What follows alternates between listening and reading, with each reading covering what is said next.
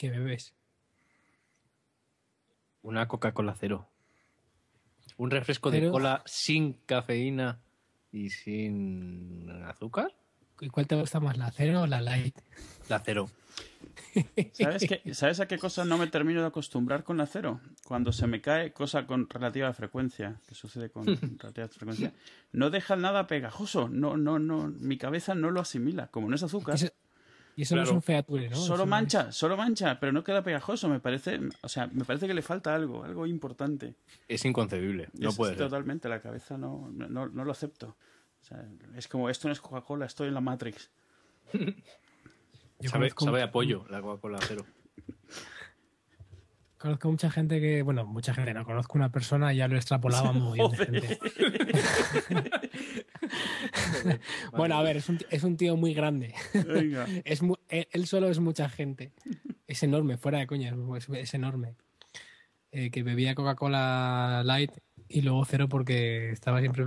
Solo bebía Coca-Cola en su vida y siempre estaba con el ordenador. Entonces, cuando se le caía la Coca-Cola en el ordenador, pues la primera vez que se le quedó pegajoso dijo ya no más. Entonces ya bebía Coca-Cola Light.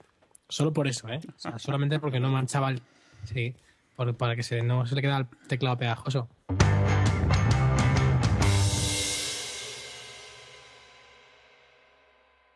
Edu, Alex. los mitos son todos, todos los mitos son falsos. Sí, según el diccionario, sí. Que es un pleonasmo, Edu. Ay, ay, ya me había extrañado que no me preguntases. Palabras, Eh, definir algo como sí mismo, o sea... palabras innecesarias. Sí, es un poco como perogrullada, pero... Redundancia. Sí, redundancia, sí. Y entonces, si existe la palabra redundancia, ¿por qué existe la palabra pleonasmo? ¿No es una redundancia eso? Oye, Mm, ¿oyes voces? oigo respiraciones. Susurros. Este es, este es el episodio de Halloween. ¿Has, ¿Te has comprado una Ouija USB? Una Ouija That's what USB, your sí. mother said. That's what your mother said. That's what your mother said. That's what your mother said. That's what your mother A ver, invócalos. Red Rum. Invócalos. Diles algo inteligente. Bueno, tampoco es cosa de asustarles. ¿Por qué en inglés al camión de los bomberos le dicen camión del fuego? Si va lleno de agua.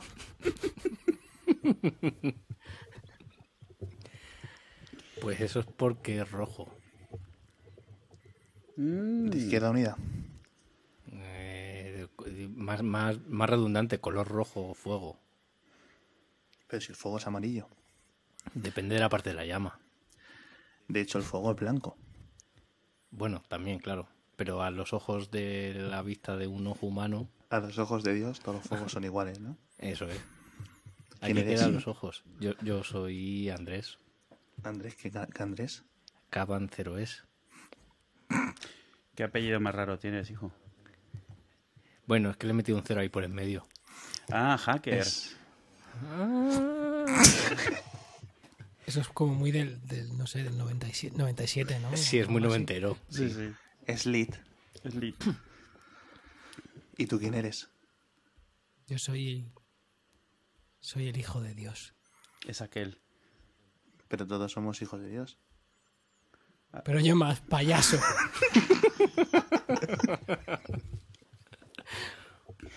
Está fuerte este chico, ¿eh? Bueno, pues después de la subnormalada, eh, hoy vamos a hablar de mitos. Y en específico, los mitos falsos y los mitos que no son verdad y los mitos insinceros. Eh, poco más. Vamos a empezar a listar cosas que la gente repite y repite y repite y repite repite. Y muchas veces eh, los, nuestros cuñados en Navidad, cuando nos juntamos con ellos, te dicen, pues esto es porque no sé qué. Y es mentira. Y es hora de un poco de decir la verdad. Aquí hemos Porque- venido a aclarar las cosas. A poner los puntos sobre las sillas. Vamos a hablar en plata. Speaking in Silver. Yo Si sé. hay que pegarse, nos, nos pegamos también. Y, y- Bueno, Por la verdad. y bueno, hemos querido, que hemos querido aprovechar, porque bueno, al final de cuentas un crossover no es un crossover si no salen los dos lados. Y error de conexión ha quedado tan traumado desde que salimos en el suyo que han dejado de emitir. Entonces, Eh, es- estamos viendo a ver si, que si- fue- si completando esto, pues hombre, ya vuelven. Fue intenso, ¿no? Fue, fue, fue intenso. Pues ya volvemos. Es que estamos en, en la, en la pausa de la mid-season. Claro. El hiato. Preparados ya para, resol- para resolver todos los flecos que quedaban en el aire. Bueno, pues yo soy Alex, eh, conmigo está Edu y hoy nos acompañan Naum y Andrés de Error de Conexión Podcast en Twitter a EDC Podcast, ¿no? De Eso error es. de conexión EDC.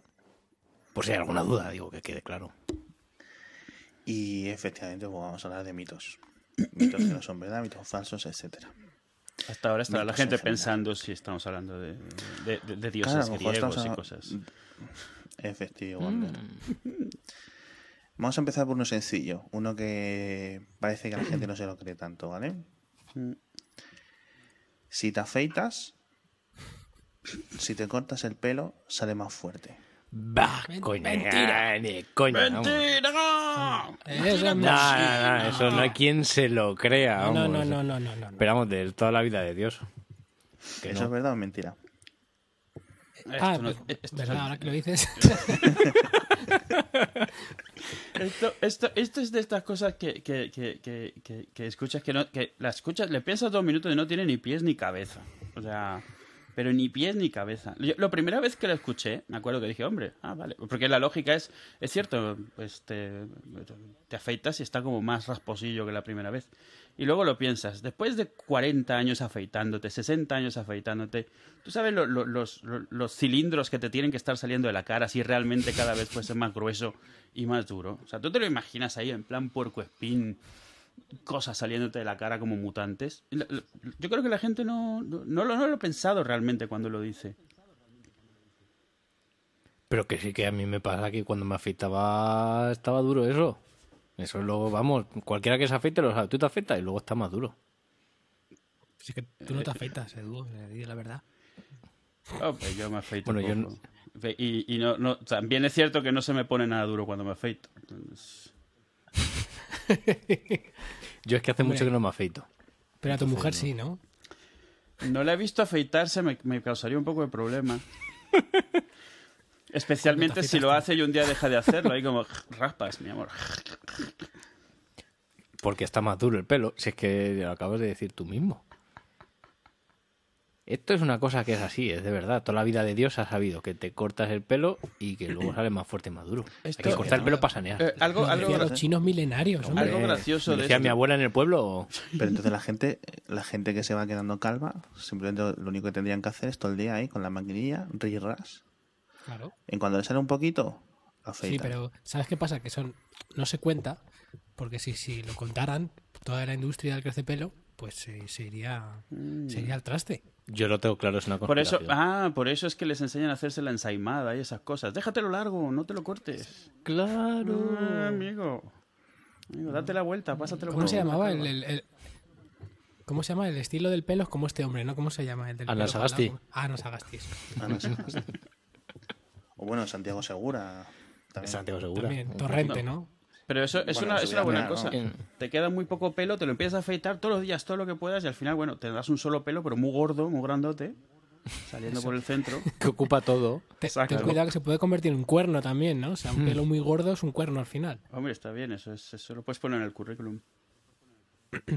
Bueno, lo que está claro es que... Qué falso. Sí, Es a ver, tontería. y lo- lo- esto, y luego lo que pasa hay, es que, claro, hay, hay algo que luego ves aquí un patrón de, obviamente hay estudios al respecto, que los hay. O sea, no basta con el sentido común de que, hombre, cuando te salió el pelo la primera vez tenía la punta finita, cuando lo has afeitado, lo siguiente que sale, lo que está saliendo es pues, con, literalmente un, como un tocón de un árbol, o sea, está cortado, con lo cual está ya, ya grueso. Es sentido común, bueno, hay estudios, ah, se han hecho pruebas científicas para demostrar que esto es como es como lo es obvio que es y obviamente desmienten esto, pero vamos, desde principios del siglo pasado. Yo es Pues que cuando, cuando- dices puras científicas me imagino a gente así con, con, con batas y No, no, eso, de pero ¿qué es eso? de colores ¿Qué es eso? "Uh, uh, uh". Tal cual. tal Cortando cual. pelos, claro. Y midiendo los pelos, ¿no? Ahí con, con, Sí, con sí, sí. nanoreglas, diciendo... Este- "Eh, ¿Lo ¿qué sientes, lo es sientes tanto?". más duro? Es que se está, está más ¿Vosotros, duro. vosotros pensáis que, que lo de los estudios eh, científicos son como la regla 34? Que si que todo lo que pienses tiene que haber un estudio que ha demostrado algo. Todo lo que se le si haya no, ocurrido a alguien, tienes que hacer. alguien lo ha probado. Y si no tienes que hacer una película porno con bata, con un científico. no Por, sé, eso hay tantas películas, por eso hay tantas películas porno con batas. Claro, lo Deep Tiene sentido. Sin ir más, sin ir más lejos. ¿no? Eh, soy el Tiene, salpicado. tiene claro. sentido, ahora lo entiendo. Estudios demuestran que no queda nada por que no haya un estudio que demuestra que algo. Exacto. Siguiente mito falso. Vamos, nos va a dar tiempo para tres, ¿eh? Segundos, segundas partes nunca fueron buenas en cuanto a películas. Eso es una cosa que se repite. y Eso es mentira, vamos... Tira. Bueno, aunque depende, claro. Se, se dice eso de que la excepción confirma la regla, ¿no? Bueno, pero si hay muchísimas excepciones, ¿Hay muchas excepciones de verdad? claro. Hombre, te pones a listar y no acabas, ¿eh? Oye, pero ¿Excepciones? ¿Se refiere solo a trilogías o segundas partes en No, general? claro, en general, En secuelas. general. se Cuando refiere, eh, sí, en general, segundas partes. Tú vas al cine y está y, y están echando los trailers y sale ahí. eh, pues tomates verdes fritos dos, ¿no? Y está el de al lado diciendo, joder, macho, Hollywood se ha quedado sin idea, madre mía, vaya Titanic vendido". 2. La venganza del barco. ¿no? ¿No? Pues sale el barco y causa el calentamiento global para que no haya más icebergs, ¿no? Claro. Los músicos de, de- los músicos que tocan en cubiertas son zombies ahora. ¡Qué guapo! Zombies nazis. Es como lo de Claro. Jane Austen zom- Zombie, ¿no? Es que por eso se llaman secuelas, ¿no? O sea, se- secuelas, porque no son tan buenas, pero bueno, secuela. Alguien se coló. Secuela. Claro. ¿eh? Si cuela, ¿no? Sobre el nido del Claro. cuco. Alguien baló sorprendido del truco, ¿no? Venga, ya.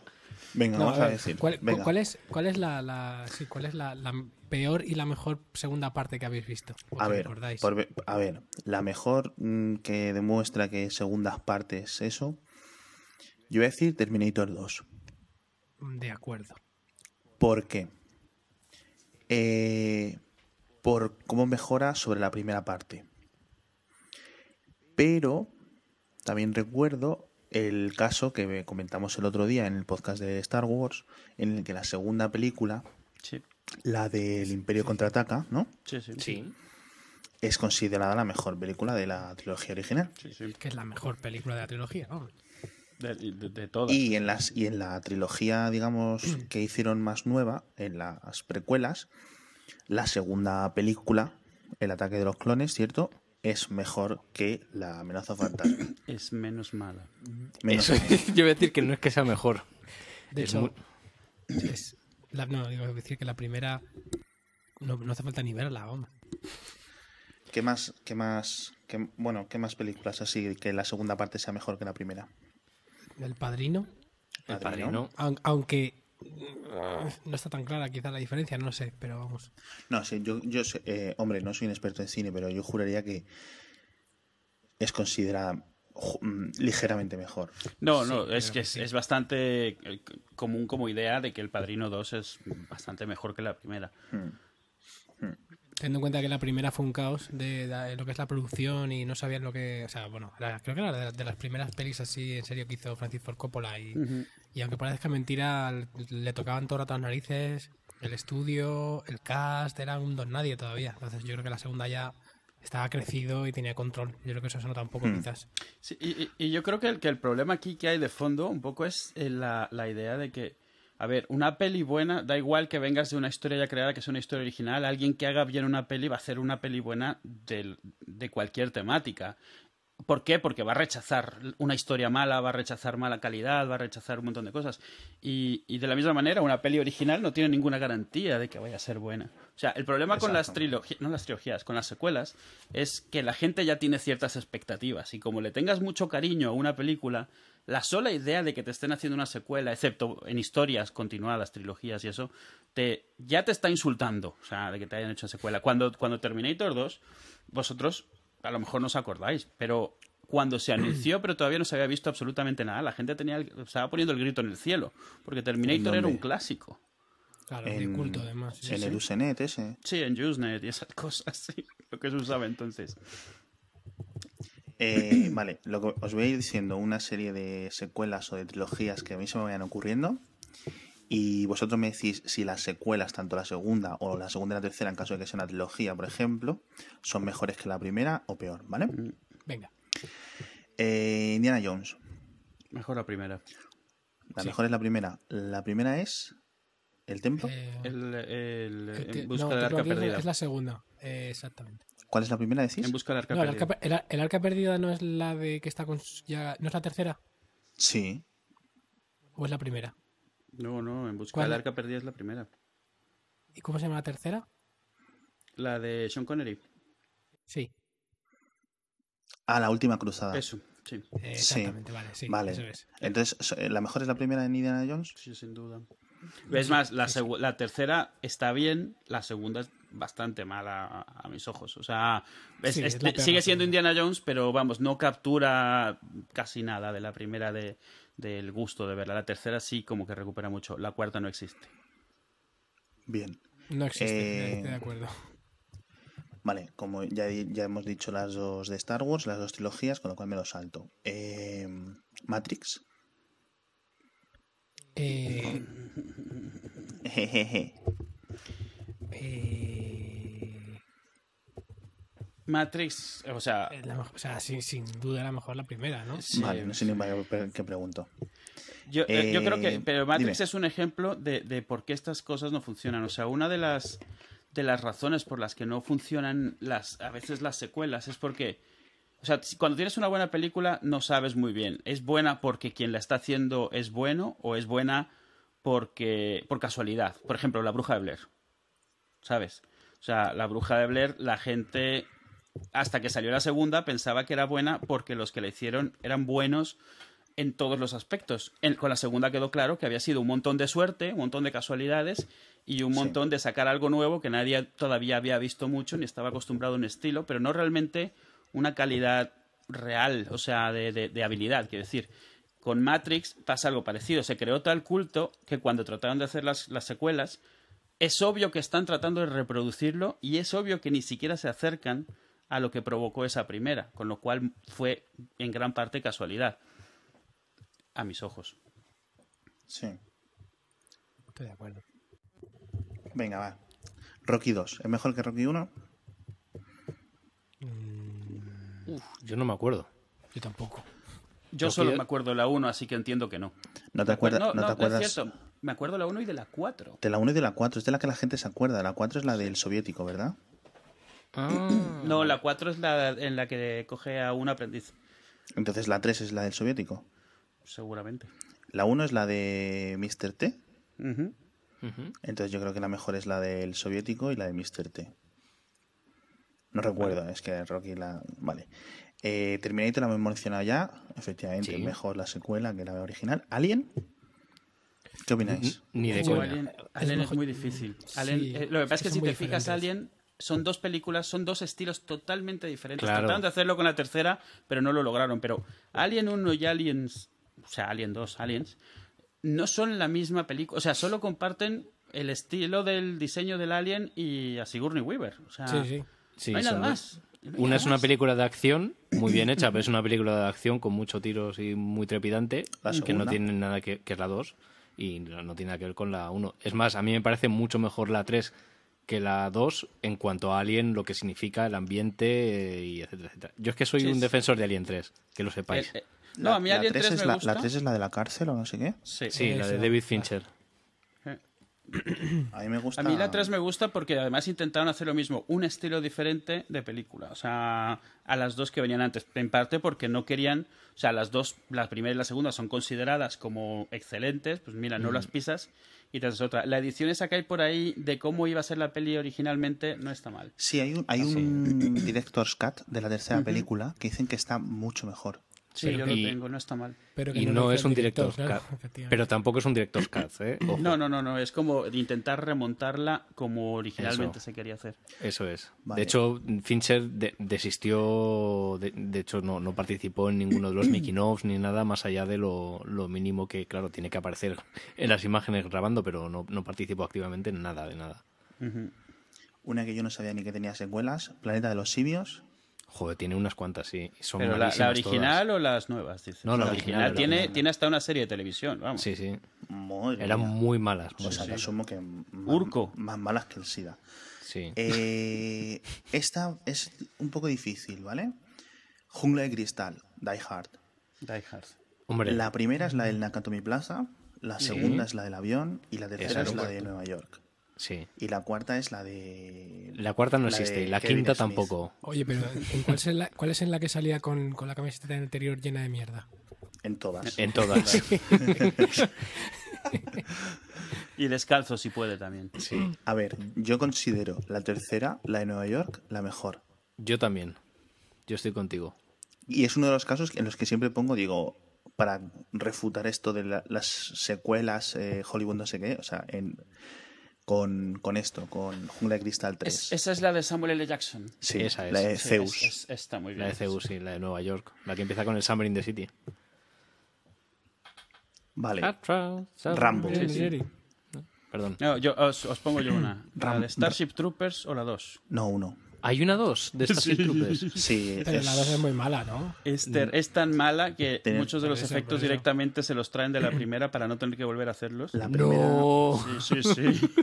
la primera, lo de Starship Troopers es que mm, la gente se piensa que es una peli que no es, es una peli muy pulp, por decirlo Totalmente. Sí. Sí, es, sí, es una ironía completamente. así, ¿no? Y si tú te metes final. en lo que es que es una crítica a los fascismos y a estos sistemas tal de control de masas y de ir a la guerra porque es la guerra y no sé qué, entiendes un poco más la película y que es un poco cutre hecho a propósito.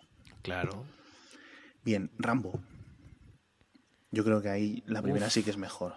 Acorralado. Acorralado, sí. Sí, sí, sin duda. No creo que... Que no se llama Rambo la primera, dicho sea. de No, bueno, pero es la primera de la Me, saga. me refiero ni siquiera en inglés, vamos. ¿no? Venga, vamos a... eh, por último, esta no, esta, Sí. esta, esta no tengo yo mucha idea. De las películas de Star Trek, la de Khan es la segunda. La ira de Khan, creo que sí. No digo de las nuevas de JJ, digo de las... No, sí, es la segunda, la- sí. Esa es mejor que la primera película, ¿verdad? Es que la primera es muy mala.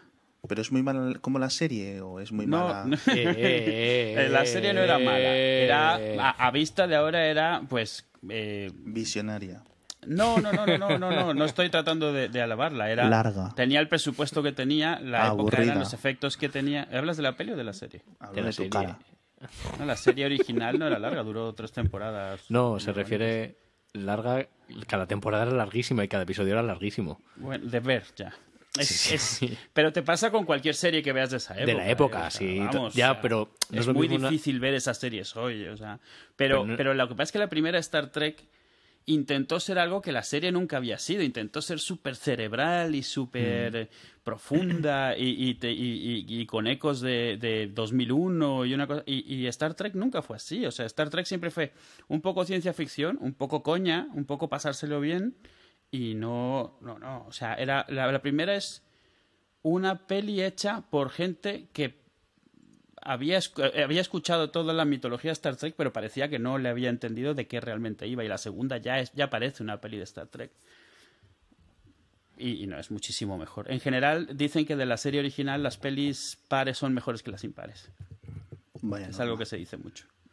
Qué interesante, no lo había visto. Ahora que, se- ahora, ahora que sacas Odisea, Odisea 2001, en este caso es- el mito sí se cumple porque Odisea 2001 es mucho mejor que 2010. Sí, sí, muchísimo. No sé si llegaron a hacer Odisea película 2. de, de 2061. No, No. lo creo. Creo que no, ¿verdad? No, en 2010 es en la que sale el de tiburón. Sí. Sí. Sí. Y Yo ni- los- la- la- las siguientes no, vamos, de todas las siguientes ninguna. ¿Seguro? Y de No tres, la he visto. Me suena 3001. De 3001 un libro, pero vamos, Sí. no llegaron ni de coña. Oye, Vale. yo que- quería hacer un comentario. ¿Sabéis que la, la peli de Star Trek la hizo Robert Wise? Que probablemente no, no sepáis quién es Robert Wise así a bote pronto. Pero Robert Wise es el director de Ultimátum a la Tierra. Ah, Que sí, que lo conozco. Pero The Day the Earth Stood Wise- Still. Pero Wise así tal cual en español, o sea, ¿qué familia, de, qué, ¿de qué familia eres? Tú de los Wise, ¿no? de los guays. Bueno, era un dato para decir que, que, que- joder, que, que- que el director es una persona reputada dentro del género. Que se ha echado a perder, vamos, porque se ha hecho Y un era- ultimátum a la Tierra. Y esto sí que es una cosa que no tiene ni puta idea. Perdón, Ah, perdón, espérate, ¿Se puede decir, espera, cómo- un- ¿se puede hablar de estas cosas en- eh, con ese Un momento, un momento. en vuestro podcast? Un momento. ¿Ultimátum a la Tierra? Sí. Eh, ¿Cuál es? sí. ¿La, de Clatu- Cla- la de Clatu? Ah, vale, Sí, vale. Estaba pensando en la de John Travolta. La de. I'm- ¿Cómo se llama esa? Battlefield Earth. Esa, Eso esa. es. perdón, no, campo de batalla a la tierra, tío. No, no, no. Esa no. es, esa es sidosa. Bueno, No, perdona, no, sigue. por favor, no. No, no, no, no, no. Sigue, Andrés. No, eso simplemente que por comentarlo. Y, y el comentario friki es que es uno de los codirectores junto a Jerome Robbins de West Side Story. Agüita. O sea, quiero decir que este tío, el director No, de pero- la película. No, no, tú ves, tú ves. Star Trek, la película, o sea, se le, se le metió dinero a esa película. Y está Sí, claro sí. Que, eh, que apuntaba muy alto, lo que pasa es que no llega, es Star Trek. Mm. y la gente que ha visto Star Trek sabe que Star Trek no es cerebral, o sea, es- o sea, sí que tiene, o sea, las cosas un poco pensadas y tratan de mantener cierta continuidad y tal, pero tienen un punto muy, muy grande de hacemos lo, lo que, o sea, lo que nos sale de las narices, aunque nos, nos, no no sea muy estricto y no sea eso muy serio. La, la película es tiene unos, unos momentos ahí, cinco minutos de música instrumental mientras Sí. Spock está ahí flotando por el espacio. O sea, no tiene nada que ver con lo que era Star Trek. No captura absolutamente nada de la serie que está tratando de, de revivir, digamos. Yo no he visto serie, la serie original, pero he visto los GIFs animados y creo que con eso me hago un poco la idea. Pero no, no vale. No, eh, no, no estoy de acuerdo. Porque entonces no entiendes, contexto, no puedes contextualizar, eh, te quedas con la anécdota. Y es la anécdota de Kish, de lo que era en aquel momento y cómo se ve desde la perspectiva de hoy. No puedes valorarlo así, ¿no? Tienes que ver al menos un par de episodios. Si me dices cuáles tengo que verlos, ve. El 4 y el 5. A ver, venga, que me quedan 5 cinco, Oye, de- del. Wise este también es la de Sonrisas y Lágrimas. Sí, y, sí, y- sí. Y la, y la de la película de Andrómeda. Madre mía. Sí, el- es la, la amenaza de Andrómeda. Sí, es sí, sí. el, el Spielberg del blanco y negro. Venga, eh, Jurassic Park. Ostras. Ahí ¿Vale sí. que no hay ninguna buena? No, la primera es muy buena. Hombre, sí. O sea, vamos a ver, no te puedes meter con Jurassic Park, que para mí Jurassic Park es como Star Wars para la generación de dúo. Nos, nos hemos pasado un pelín. ¿eh? Un, un pelín bastante mucho. A mí personalmente Pauline, fue la, la película de esta que tiene 7, 8 años, la ves en el cine y dices, quiero ser mm, paleontólogo, quiero ser no sé qué, si no. Quiero ser Velociraptor.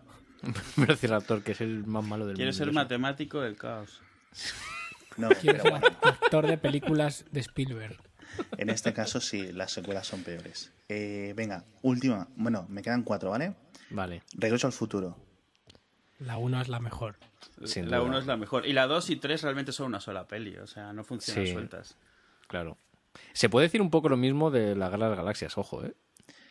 Sí. La primera. Ahí lo, Pero- ahí pero- lo pero- dejo, sí, sí, ahí lo dejo. sí. Sí. Pero de, Son de- tus hijos, Marty. de- al final de, de casi todas las trilogías empiezan con una y es, bueno, pues, pues la vamos a extender, ¿no? Por ejemplo, Matrix es el caso. O sea, hay una, y es una peli muy cerrada, Parque Jurásico es una peli muy Sí. cerrada, y se saca unos resquicios para hacer secuela. Entonces, esto sí confirma el mito, pero en general vemos que hay muchas, muchas, muchas, muchas eh, casos en los que no. Eh, Señor de los Anillos. Pues la, a mí me gusta más la 2 que las demás. A mí. Pues A mí es, me gustaron creo- las tres. Es una sola peli muy larga para mí. De hecho, para mí es como una miniserie. O sea, Hombre, es como si estuviera sacado todo el mismo libro, a lo mejor. Sí, y, y yo creo que la gran diferencia es. Son tres libros separados, ¿eh? Ojo. Depende. o Payaso, sea, ¿eh? Pero, pero no está cortado en los mismos sitios, ¿eh? No, no está cortado. casi, Eso ya- casi. eh.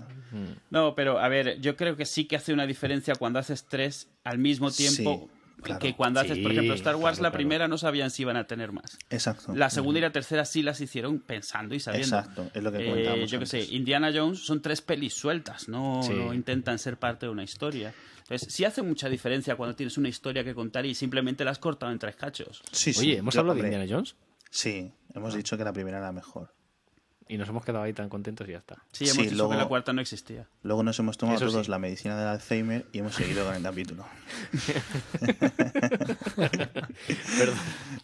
Es que es cuando me he cortado, yo creo, ¿no? Es cuando se me he desconectado. Ah, es posible.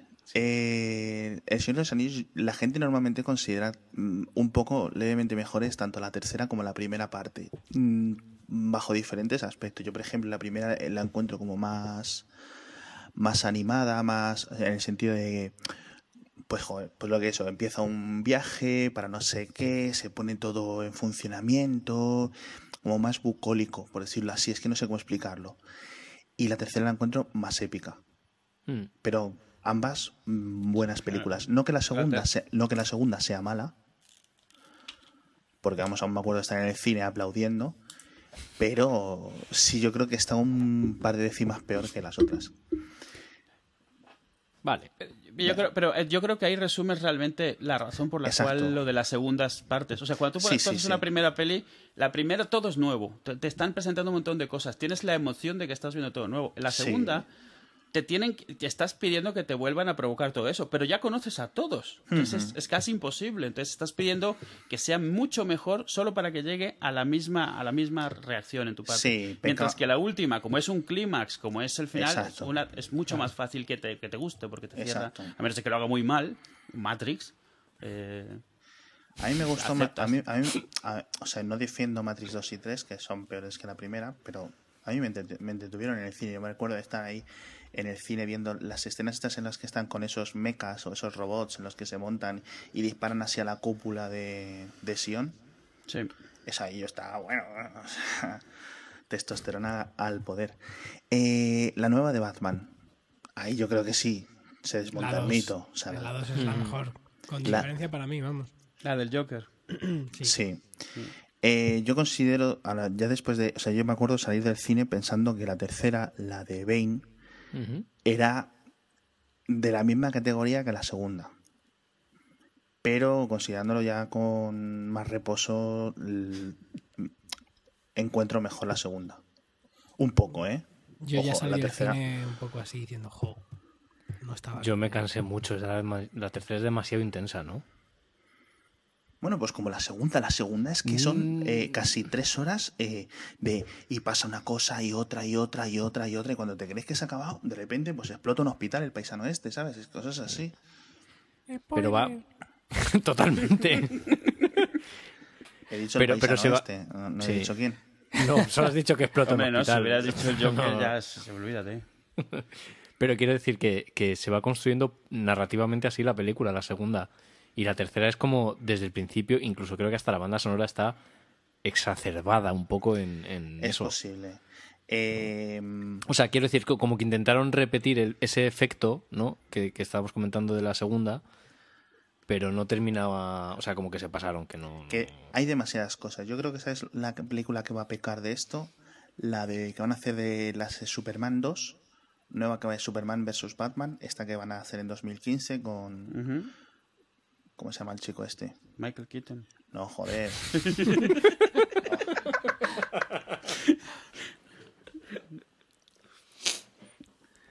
¿De verdad no te acuerdas? Chris- Christopher Reeve. El que no es Matt Damon. Ben Que Affleck. no es Matt Damon, Ben Affleck, muchos que eso. no son Matt Damon. Ah, es verdad que va a ser el, el Batman, él. Bueno, pues yo creo que se va a pecar de eso. O sea, van a pasar tantas cosas y va a salir tanta gente, ¿sabes? Que si va a salir Wonder Woman, que si va a salir, que si puede salir el Flash, que si puede salir Aquaman. Es que al final se va a girar. Una película que lo ha hecho No, muy no bien. como Avengers, por ejemplo. Una película que lo ha hecho muy bien es Avengers. Avengers es. No, pero vamos a ver, tú puedes Eso está manejar. bien porque mantienen el- el- la cantidad de gente muy reducida. No, tiene, Claro. no hay gente, exacto. No, La, la trama es muy, muy modesta. Sí, No, sí, no, hay nadie, no hay nadie que sea como un dios, no hay nadie que No me sea, estáis ¿no? entendiendo, quiero decir que Va sobre- es, sobre- es una peli difícil, sobre emociones. es difícil manejar. Oye, pues sí, de hecho va de emociones. Sobre la pertenencia a un grupo, la de trabajar en equipo, el respeto a los compañeros. No sé, al final esto es un capítulo de Doraemon.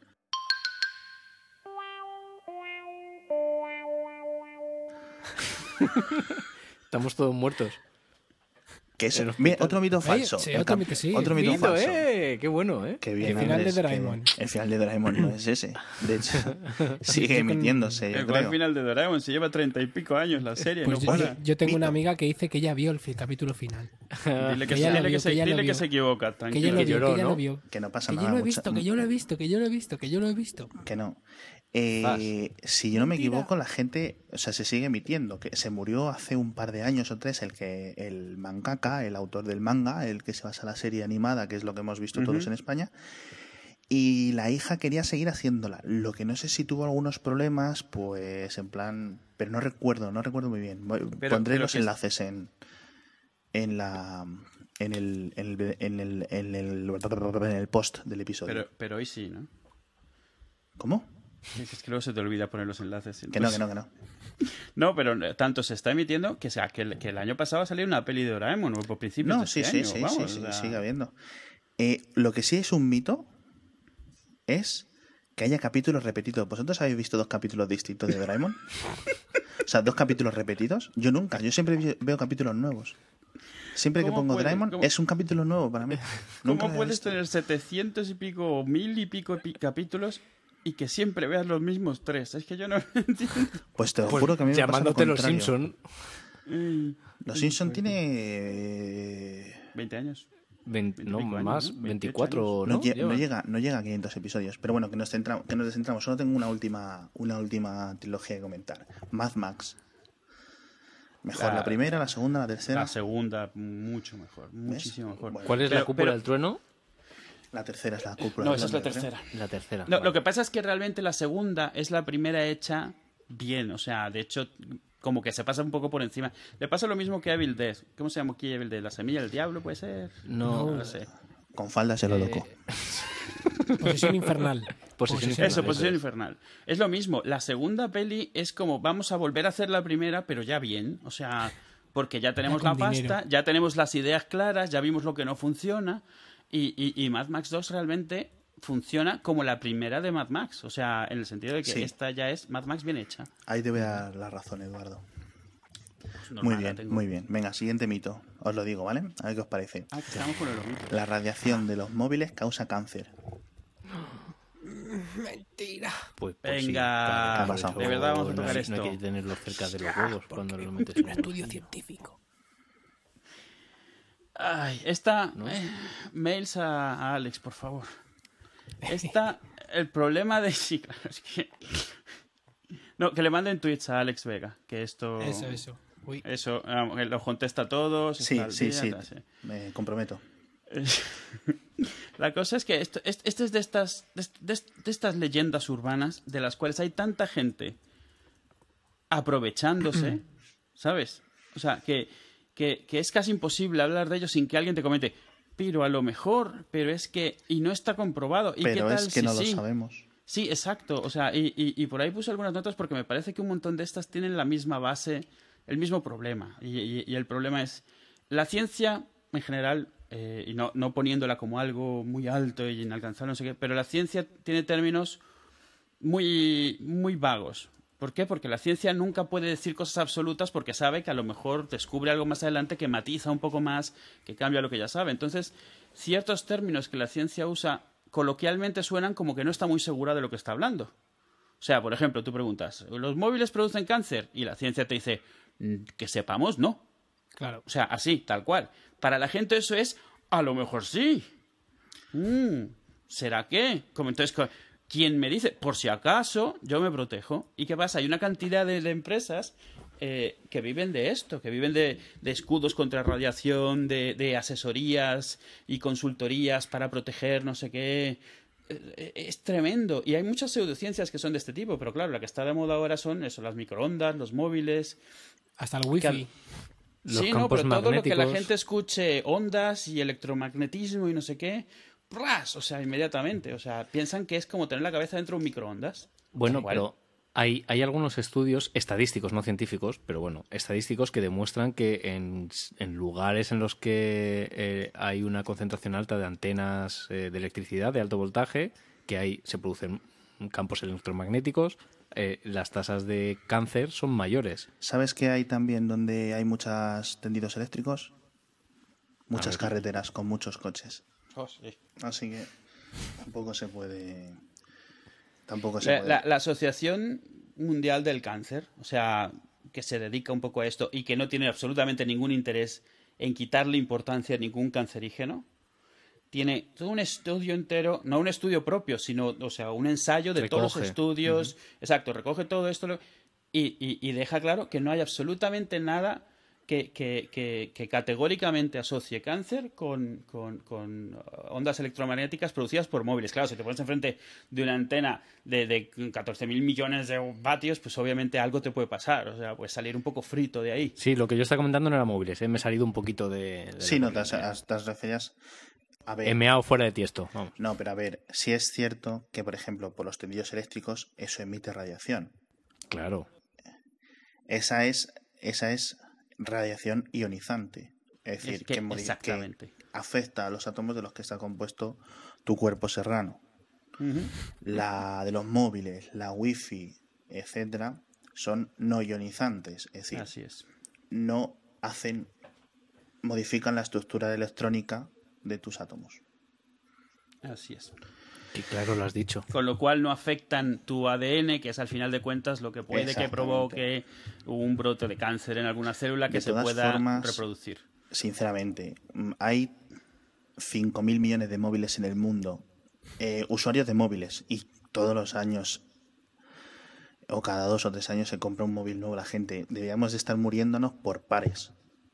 Si fuera esto realmente... Sí, no, es- sobre todo, sobre todo porque la- la- cuando no está el móvil cerca de la bragueta de alguien o del aparato reproductor, con lo cual causaría infertilidades, con lo cual la raza humana se muere. Lo que, cuando no está cerca de la bragueta, está cerca del cerebro. Es decir, es que estaríamos muertos. Eh, de todas, todas. Así que yo creo que es en parte, es en plan, ¿los móviles emiten radiación? Sí. Y ahí es donde se crea el mito. Pero hay que explicar lo del no ionizante, que se resulta en lo que dice Duo y también un poco de esto que no quiero que la gente me lo tome mal, pero la ignorancia científica en general. Es decir, no todos podemos saber de todo. Y yo conozco lo del radiación no ionizante pues porque lo hemos ido a leer o de estar discutiendo esto mil veces. Pero no todos podemos saber de biología, no todos podemos saber de electromagnetismo, no todos podemos saber lo que son eh, las telomerasas, que son las que recomponen cuando el ADN ¿no? se, se va deshaciendo y tal. Es que tampoco ayuda, por ejemplo, que hagan pensar a la gente que un teléfono móvil puede tirar un avión, ¿sabes? Por ejemplo. ¿Eh? Claro, eso es, eso, eso, mira, eso es un muy buen punto, Naum. Muy bien traído, porque si un móvil, claro, pero es que también un móvil puede afectar a el campo, emite una radiación que en principio puede afectar a la radiación que está emitiendo otros sistemas del avión, que en principio no es eso, pero es distinto de que la radiación del móvil con la, eh, puede interferir en la radiación que emite el sistema de localización del avión, que en principio no, es distinto de cómo afecta a, Claro. a mi cerebro, por ejemplo, el móvil. Si es que de hecho ahora ya se ya permiten el, el uso de teléfonos móviles y no ha sido necesario ningún cambio tecnológico en el avión Claro. para, para hacerlo posible, sino que simplemente han dicho, bueno, venga, ya sí, ya está. Sí, o sea, a ver, lo, lo- o sea, y esto ha sido siempre. Y, y el problema es, es- es- volvemos a lo mismo. La gente tiene un mobiliario mental de la ciencia muy, muy minimalista, muy de Ikea, así. O sea, tiene conceptos muy básicos aprendidos un poco a medias. Hombre, y es que al final todos hemos Pero no lo digo como algo malo, ¿eh? No lo digo como algo malo. El problema no es no conocer mucho de todo, porque por supuesto que no es. El problema es pensar que con eso te basta para tomar decisiones categóricas y defenderlas. Y luego decidir que le, que le discutes a gente que te está hablando con conocimiento de causa, porque en tu cabeza, pues, eh, yo qué sé, o sea, eh, lo típico. A ver, ¿cómo me puedes decir que no puede afectar al avión si yo cuando pongo el móvil en el tablero del coche yo suena una llamada, la radio hace? ¿Sabes? Entonces dices, a ver, ¿cómo te explico? Que estas dos cosas que estás diciendo no tienen ninguna relación entre sí, incluso ignorando que un avión recibe mucha más radiación de muchos más sitios y está mucho más protegida la aviónica que de todas maneras tampoco le afectaría este tipo de radiación. O sea, es... ¿Por qué? Porque realmente aunque empezases a explicarlo, no, no les interesan los conceptos, les interesan que la palabra radiación está ahí metida y la radiación produce cáncer. ¿Por qué? Porque las bombas nucleares, ¿sabes? Así, así van. O sea, es la lógica. Y no es malo que no, sepas de las cosas, es malo que pienses que no tienes que saber de ellas porque ya con conocer tres palabras de las cuales realmente tú conoces la versión coloquial de una palabra que científicamente tiene muchos matices, que con eso ya te basta. Es un poco como, lo, ponía por ahí en algún sitio, es un poco como cuando los antievolucionistas te alegan que la evolución es solo una teoría. ¿Por qué? Porque coloquialmente usamos la palabra teoría para algo que me parece que a lo mejor es así, tengo una teoría, ¿sabes? Y no, científicamente no es así. ¿Cuál es, el equivalente, ¿Cuál es el equivalente científico a, digamos, el uso común de la palabra teoría? Hipótesis. Hipótesis, ¿verdad? O sea, una hipótesis es, me parece que esto funciona de esta manera y luego lo compruebas. O sea, no lo compruebas, haces experimentos y entonces te acercas más cuando tienes una, una serie de reglas que funcionan de una forma eh, predecible, repetible, entonces tienes una teoría. Vamos, la teoría de la gravedad, la teoría de... ¿Sabes? O sea, una teoría no es una especulación, es algo... O sea, la especulación ya pasó. Eso no significa que no pueda cambiar, significa que con las formas que tenemos de medir y de ver ahora nos dan resultados predecibles, con lo cual parece ser que vamos por el camino correcto. Bien, siguiente mito. Napoleón era bajito. Pero claro que sí, vamos. ¿Ah? No sé qué sé, A ver, ¿qué os confundís? ¿Que sí o que era, era como, como Hitler, ¿no? Eso demuestra que los grandes que se dictadores eh, son personajes inferiores y que se sienten mal y por eso quieren conquistar a los demás. Vamos, cuando, cuando históricamente tienes un complejo con tu nombre, que es el complejo de Napoleón, mal, mal, mal. Algo has hecho mal en tu vida. Vamos, has, cabreado a mucha gente. Napoleón no era bajito porque Napoleón era como yo, más o menos. Entonces estaba lejos, ¿no? Claro. Napoleón no era bajito, estaba lejos. Era un problema de perspectiva. Bueno, pues el, es cierto que esto más o menos era un mito. Eh, Napoleón medía alrededor de metro setenta, que no está pues mal incluso para los estándares actuales. Y era superior a la media del varón francés adulto de la época, que está calculado en ser unos 165 centímetros. O con lo cual, la gente normal, 1,65. 1,65. Napoleón por encima de la media. Estaba por encima de la media de, los varones. La media es cierto de la época, sí. que vamos a decirlo, la alimentación influye mucho en lo cómo se desarrollan los huesos de una persona y Napoleón tenía pinta de que, bueno, no recuerdo mucho la historia, pero Napoleón quiere decir comería más carne, comería más lácteos, etcétera, que el francés medio del siglo XVIII. Sí, estaba tranchetito, sí. Bien. Y, hay otra, hay otra que, que, puede haber influido mucho en la percepción, incluso antes de entrar en medidas reales, y es que la Guardia Imperial tenía medidas mínimas de altura. Esa, que iban de rojo, con el casco rojo y tal. No, esos, son, esos son los de Ferrari. Eh, también. Y, eran, todos tenían una, o sea, creo que el mínimo era un 80 o algo así. Entonces, sí que el, el, resultado final es que se veía él bajo junto a su guardia. Que eso puede que haya empezado el rumorcillo, pero... Yo voy a explicar de dónde viene el mito. El mito viene de que en en, perdón, en, pulgadas francesas, Napoleón, en los libros y en la documentación francesa de la época, estaba categorizado como 5 pies 2 pulgadas en medidas francesas, porque todo esto no se había estandarizado. De los ingleses eh, pensaron que eran 5 pies 2 pulgadas inglesas, que eso equivale más o menos a 158 centímetros de altura. Y con el paso de los tiempos y los historiadores eh, hubo esa equivocación, entonces se pensaba que Napoleón pues, medía unos 12, 13 centímetros menos de lo que realmente medía. Qué interesante, ¿eh? ¿eh? Qué curioso, ¿verdad? Vive el sistema métrico decimal internacional. bueno, la, gran ironía es que Francia fue el pionero en el sistema métrico decimal. Y además, o sea, Napoleón fue el, uno de los primeros, mm, digamos por decirlo así, jefes de Estado que eh, impulsaron el sistema métrico internacional, ¿no? para que, para que pensáramos que no era bajito. Sí, así es. Y, es, una, es, una, de las razones por las cuales ahora casi todos lo tenemos. Pero... Y toda la ralea de científicos franceses y tal. Y lo que él tendría que haberse asegurado es que su talla la daban en centímetros, porque al quedar solo ah. pulgadas las inglesas, pues 5,2 son 5,2. ¿Y estáis seguro que eso es así? ¿Estáis seguro que eso es así y que Napoleón no intentó abogar por el sistema métrico internacional para crear confusión y que se ocultara la historia de que él era un tipo bajito? Es posible. ¿Eh? ¿Eh? Tengo un poco de trivia, vamos a ver. Conspiración. Yo haría lo mismo. Mm.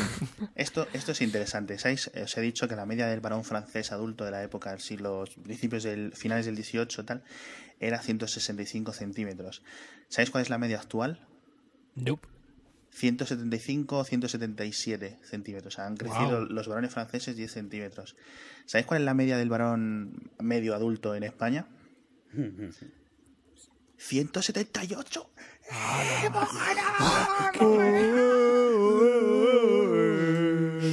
Y bueno, también he ido a recoger un poco más de datos. La media de altura de los hombres de los varones más bajos adultos eh, por países está alrededor de 260 centímetros para Indonesia, para Bolivia, Filipinas, India y bueno, algunos países más. Que es curioso. Y a que no sabéis dónde, cuáles son los países donde los varones eh, adultos son más altos actualmente. Venga, ¿Dónde? a ver si lo adivináis. Decir uno cada uno, venga. Pues será algún nórdico, ¿no? Que son ahí Venga, sin repetir. Etiopía. Venga, Sí, yo también he pensado en, en África. venga decid uno, venga, vamos. Yo digo los suecos. Los suecos, los suecos. Los suecos. Eduardo, ¿tú? ¿Qué te digo? ¿Un país de África al azar o qué? Sí, por ejemplo, venga. Namibia. Venga, ¿y tú, Naum? Bueno, yo digo Eritrea. Pues no, muy mal. Hay dos, hay dos, digamos, aquí sí podemos hablar, digamos, de macroetnias o grupos, eh, eso. Unos son los nórdicos, eh, en especial, eh, podemos, si podemos considerar eh, tanto el- partes del centro y norte de Europa, en especial Holanda, Noruega y Dinamarca son los países con los varones adultos más altos.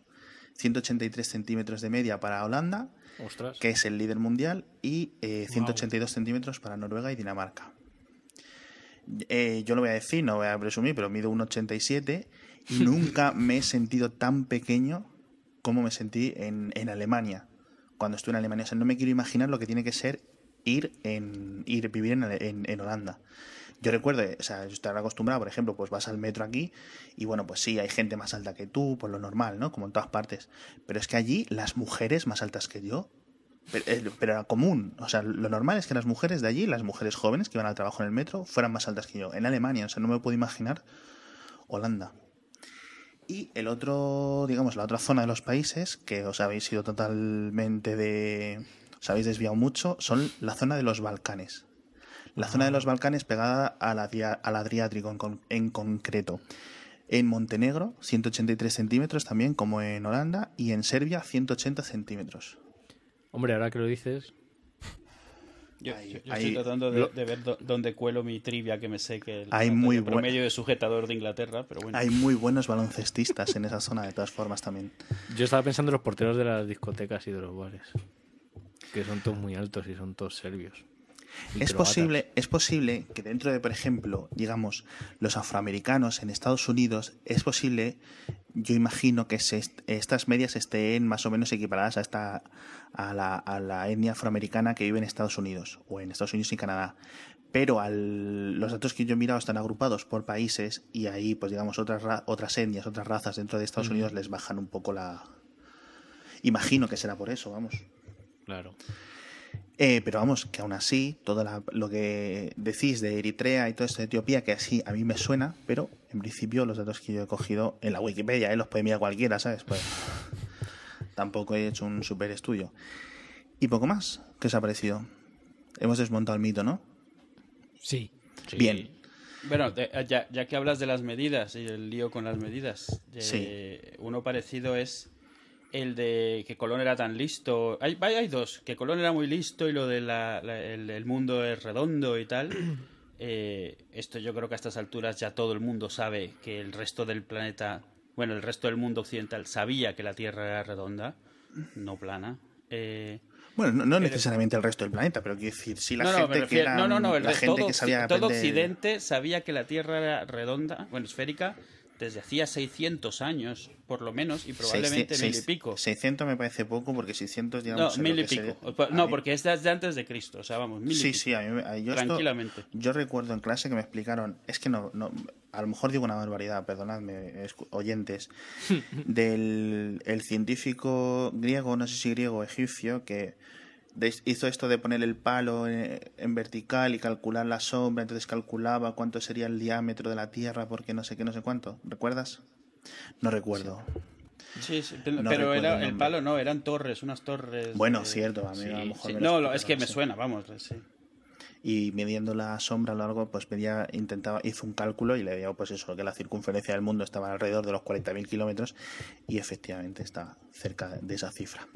Bueno, pues eh, el, el otro mito que hay, o sea, es que eh, el, eh, Mitos con Colón hay muchos, ¿eh? Sí, bueno, muchos, mitos hay muchos, pero bueno, la parte a lo, que, a lo que quería ir, que era de donde venía, era que toda la empanada mental de Colón, por lo cual él pensaba que llegando a, o sea, cuando llegó a América estaba llegando a las Indias, y porque él pensaba que la Tierra era muchísimo más pequeña de, de lo que realmente era, era Sí. porque él estaba haciendo lo mismo, estaba leyendo documentos históricos de millas y usando millas de un tipo para leer millas de otro tipo. O sea, literalmente. Entonces, o, o sea, las millas árabes eran diferentes a las millas, si mal no recuerdo, romanas.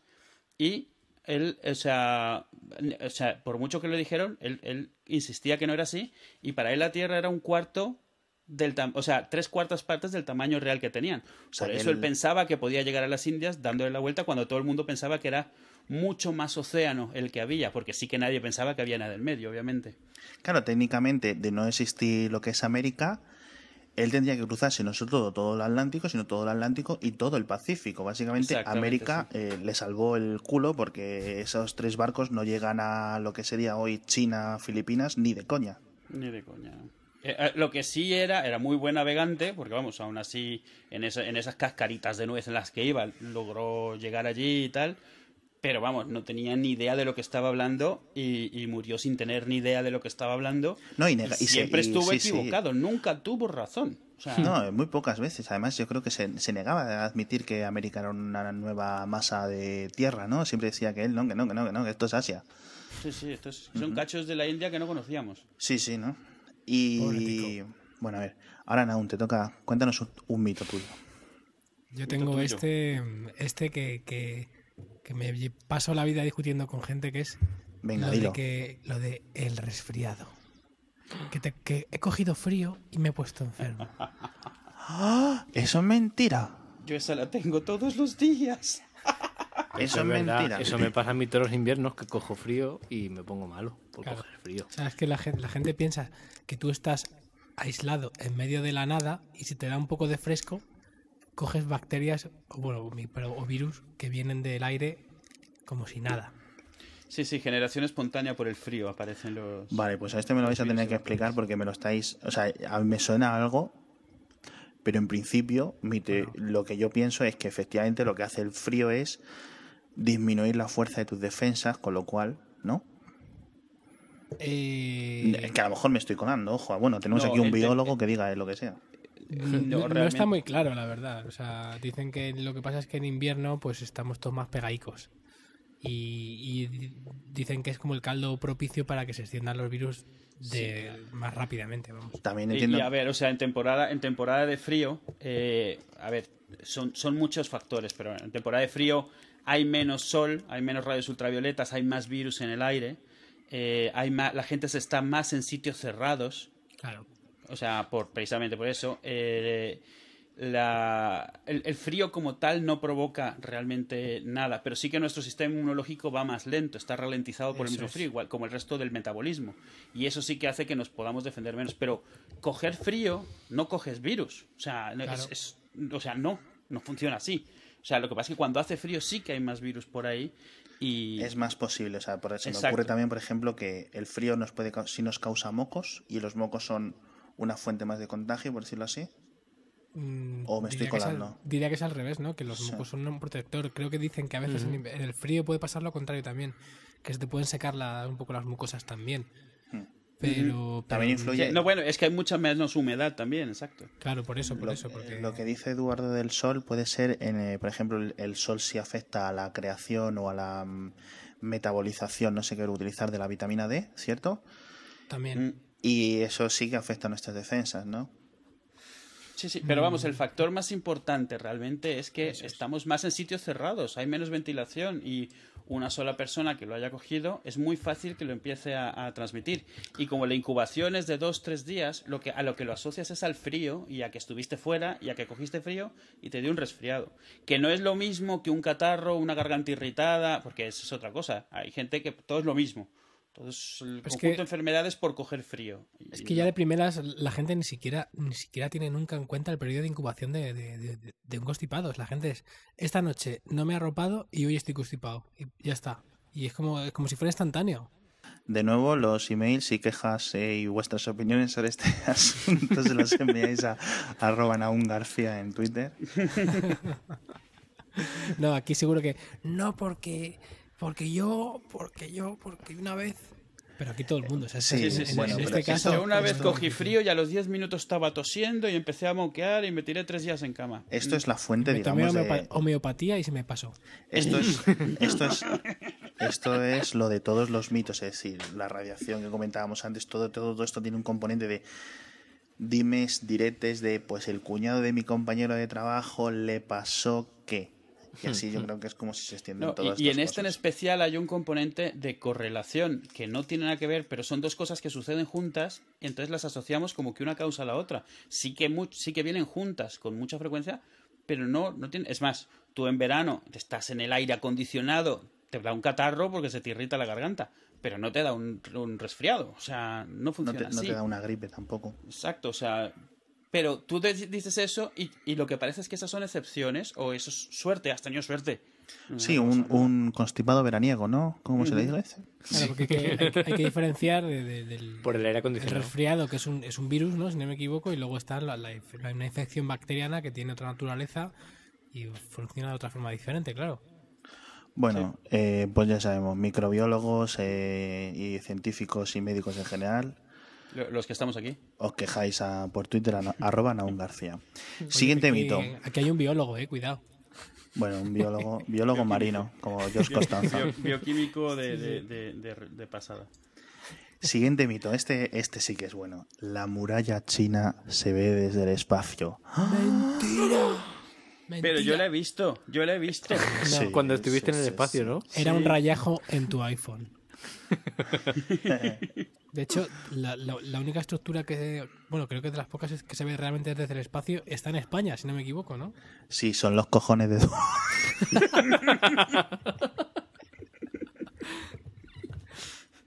no, ahora sí. No, ¿Cuál, es, ¿Cuál es la única estructura artificial? Los invernaderos de, de Almería.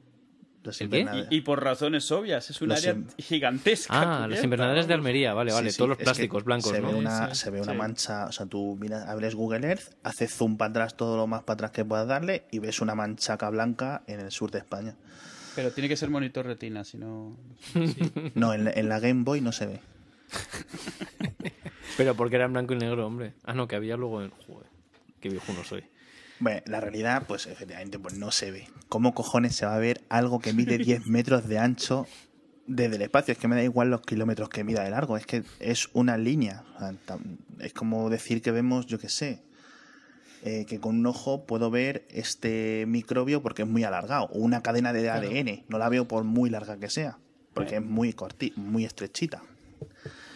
Venga, vamos a hacer eh, por ejemplo. Este es, de esas que además lo piensas 10 minutos, 2 minutos, un minuto. Todos los mitos, si los piensas 10 minutos, se te, caen, se te caen. Hombre, algunos más que otros, ¿no? Sí, pero mira. Eh, también he estado investigando sobre este, por ejemplo, las Torres Gemelas que se cayeron, en, o sea, que las tiraron en Nueva York, medían 65 metros de ancho, pues, pues eran cuadradas 65 por 65. Y eso no se veía del espacio. ¿Sabes, ¿sabes qué se veía del espacio de las Torres Gemelas? Cuando las tiraron la, la, pluma de humo, la estela de humo, esa sí que se veía. Pero porque estamos hablando de kilómetros de humo con un origen y un cono que se va abriendo hacia afuera. Entonces es obvio, es como una flecha apuntando a dónde estaban las Torres Gemelas. Y eso, por ejemplo, pues no se veía desde el espacio. Eh, es que si algo de 10 metros de ancho se viera desde el espacio, os voy a proponer un concurso por 25 pesetas o por 25 bitcoins. Eh, Dogecoins para mí. 25, por 25 Dogecoins. Dogecoins, eso. ¿Qué, cosas se verían, ¿Qué cosas se verían desde el espacio si la, se viera la muralla china desde el espacio también? Venga. Por ejemplo, los cojones del búho. Hombre, eso, es, eso se ven desde Júpiter. Por Sí, ejemplo, mi casa, mi casa se vería del espacio. Claro. El Bernabéu se vería desde el espacio. Hombre, El- es que se vería, desde el, se vería desde el espacio casi casi que hasta la salida de la Puerta del Sol, la salida de Metro Grande, la que es un escarabajo. Un, Se cami- verían la fea. los búhos suburbanos de Madrid, los Un- autobuses verdes. Sí. un camión grande se vería del auto, se vería del espacio. Se, vería Se verían tantas espacio- Un avión, Sí, Un avión, claro. un barco, los barcos estos de de transporte de mercancías, mercancías, ¿no? se verían. Mm. El barco de Steve Jobs se vería del espacio. El, el Cortilandia de San Chinarro. Que está en la azotea. la, hamburguesa de, de- de medio kilo del New York Burger se vería desde el espacio. Se vería también. Napoleón, Napoleón se vería. Pero, pero tumbado solo, ¿eh? Tumbado. Solo si se tumbaba, sí. Sí, de pie, de pie apenas se distinguiría un poco la- los hombros y tal. sí. Y, y poco más, la verdad, pues eso es que Y, este- y- este y mito es los holandeses. Los holandeses se les verían. Los holandeses golpean a los satélites, se estiran los brazos para arriba. Vamos, sí, te bo- bostezan y vamos, se van las comunicaciones. De hecho, el, programa espacial holandés es un señor que se sube al azote Y levanta la mano mucho, ¿no? y como quien coloca Ese- Y hace. como ya, quien como quien, arriba. como quien está decorando un árbol de navidad y se estira él coge y hace ¡eh! Y deja el satélite ahí en órbita Y van a hacer también el- la versión cinematográfica de Attack on Titanes con, con holandeses. el siguiente mito este sí que es uno repetido repetido y difícil de explicar y difícil quizá de entender este es uno de los que decía antes que hay que darle un poquito más de 10 minutos para entenderlo No, no como los demás. No. solo usamos el 10% o el 6% o el porcentaje minúsculo que quieras del cerebro humano. Mentira. Eso- Mentira, cochina. Mentira Eso es mentira, menos en el caso de, de. Por ejemplo, ¿no? Porque hay mucha otra gente que sale en la tele diciendo tonterías. Sí, pero ahí es un requisito para entrar. Claro, ahí es una virtud. Oye, cuidado, ¿eh? Que a lo mejor a veces es muy útil. ¿Cómo se puede? Bueno, pues bien, esto- efectivamente esto es mentira. Esto es mentira cochina, barata, Es una de todo.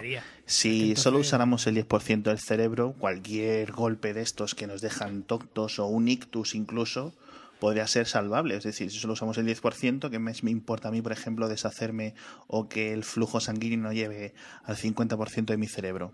No me debería importar, ¿sabes? Pero yo creo que lo que se refieren, o sea, cuando lo que se refiere a este mito es de la capacidad que podría tener de hacer cosas, porque va más allá de, de la capacidad No, del cerebro de procesar, sino de hacer cosas como, por ejemplo, la telequinesia. Cierto. ¿no? Que Vale. Yo creo que va un poco por ahí esta parte del mito, yo, ¿no? yo creo que este mito empezó como algo, como una forma romántica de decir tu potencial, lo que podrías hacer. Esto, no sé. efectivamente. Y, y, y se de- y degeneró eso en, en telequinesis, eh, telepatía. eh, O sea, además siempre sale la frase al lado de una dibujo, una foto de Einstein. Siempre. Eso es que siempre se asume, se ha asociado la, la frasecita esta a Einstein, cuando Einstein, eh, vamos, pues efectivamente supuesto en que su, en su austríaca vida dijo nada de esto. Que va. Eh, Que sí, que sí, que a mí, que a mí me lo dijo. tu cuñ- el cuñado de un compañero de trabajo. No, no, Einstein, Einstein me lo dijo. Einstein, lo mandó, Einstein un SMS. por, Sí, tele- por un- Telegram, un- te lo dijo. por un Telegram, WhatsApp. sí, sí. No, no, Telegram. Secretos de Estado. Hombre, creo que alguna vez se se ha llegado a decir eso, que es 10% a la Del- vez. Y generalmente, ¿no? Creo que era un poco. O sea, creo que el- el- la Sí. cifra salía de algún lado, ¿no? No era del como de potencial. la Bueno, nada. pues, eh, pues eh, los escáneres cerebrales, estos, los MRIs que hacen a la gente cuando está dormida o gente que está muy enferma con daños cerebrales, demuestran.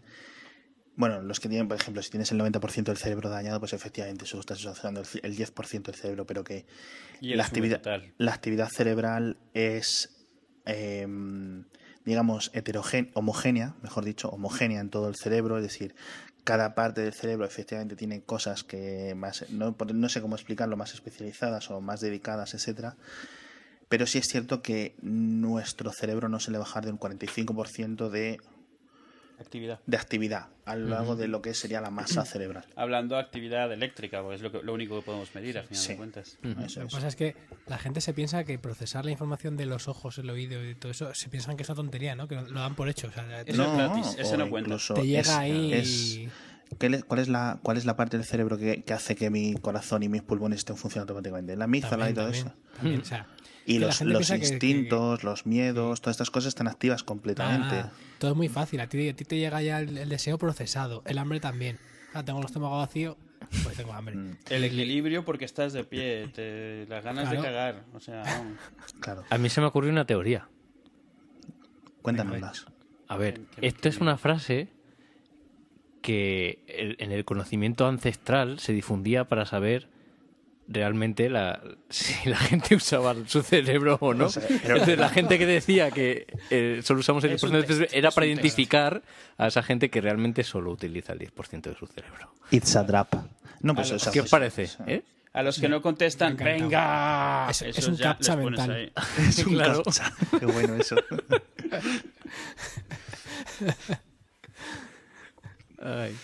Me ha Bueno, yo creo que esta es, digamos, un poco la más difícil de explicar para la gente que quiera adentrarse más en, en por qué este mito es falso. Pondremos enlaces. Pero vamos, la Wikipedia está llena de enlaces y de artículos dedicados a este, a este aspecto. Más mitos. Este sí que es estúpido. Y ya pocos mitos vamos a poder decir más. La sangre realmente es azul. O sea, que la gente... ¿Cómo puede, Pero, cómo ver, puede- ¿cómo lo puede pensarlo? Solo sí. los príncipes y la realeza tienen sangre azul, eso lo sabe todo el mundo. decir, Todo el mundo. los pitufos. cosas. O sea, cómo la Ah. gente, o sea, que decir, todos tenemos sangre, todos nos hemos cortado y nos hemos visto la sangre en algún momento. ¿Cómo la gente puede realmente pensar esto? Quiero decir, o sea, yo entiendo que la gente no pueda coger un microscopio y mirarse los átomos uno a uno de su cuerpo y decir, pues este es, este es hidrógeno, esto es oxígeno, esto es una molécula de agua. Y así Este verde, contar. este es amarillo. Bueno, a ver. Yo sé, yo sé de dónde viene este mito. hay una ¿eh? cosa, hay una cosa que, que- hay dos cosas que yo creo. La primera es que la- las venas se transparentan y parecen azules. Por un lado. Segundo, los libros de texto de cuando eres pequeño Claro, ahí muestran, voy. muestran la, la corriente de- circulatoria de, de la sangre Ahí voy. en dos direcciones con dos colores, rojo y azul.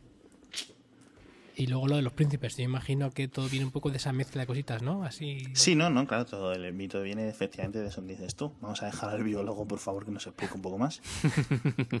Yo- no, hombre, no, es que yo no le veo ni pies ni cabeza. O sea, lo, de, lo de pensar que es azul. Solo me puedo imaginar eso, que alguien vio una vez un libro de texto y nunca se le ocurrió que lo que le salía por el brazo no era del color que estaba viendo en el dibujo. Yo qué sé. La, la gente realmente lo que dice es eso, que efectivamente es azul, pero que en contacto con el oxígeno del, del aire, pues se vuelve roja. No sé, Alguien yo creo que alguna vez escuchó mal esta teoría. Es lo único que se me ocurre. alguien con Claro. muchos followers, porque Sí, decir, esto es un mito repetido. O, o alguien, alguna vez, alguien influyente escuchó la explicación mal dada, la Napole- entendió mal, ¿Napoleón? y empezó a repetirlo mal, o, o quería alguna forma de confirmar en su cabeza que realmente había gente, gente de sangre azul, todos somos sangre azul. No, Yo qué sé, ¿sabes? Algún populista, no lo sé.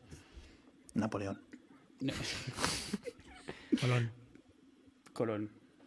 Y, y no sé, a ver, o sea, si no, no se me puede ocurrir de dónde puede haber salido. A menos de que sea eso, un, un, un proverbio del cual solo nos, se quedó la mitad y empezó a repetirse como si fuera verdad en vez de la segunda parte con el chiste que ya no sabemos cuál era.